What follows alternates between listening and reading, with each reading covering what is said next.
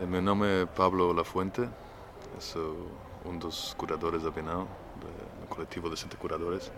E vou falar um pouco do projeto de Asier Mendizábal na, na, na Bienal.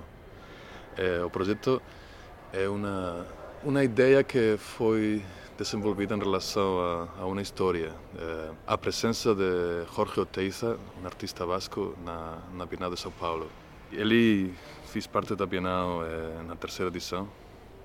Ele ganhou um, um dos prêmios.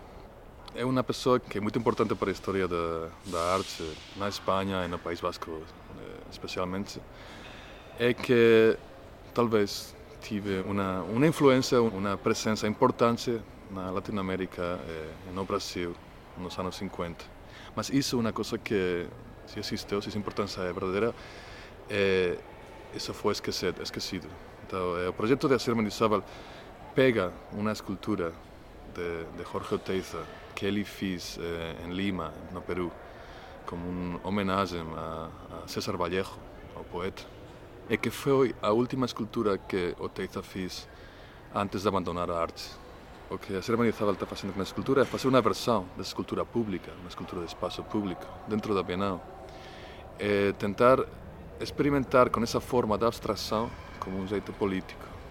E como essa linguagem de abstração pode ser explorado tentando modificar essa forma da escultura. Então, a escultura agora que ele está fazendo para o espaço é uma escultura feita de borracha. Então, a escultura é flexível.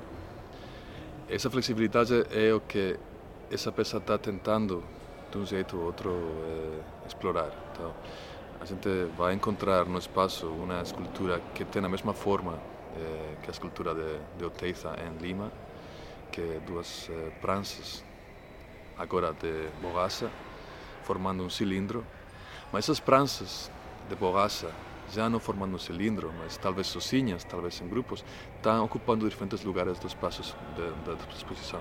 Então, você talvez encontrou já, eh, antes de chegar aqui, uma peça, talvez vai encontrar mais tarde.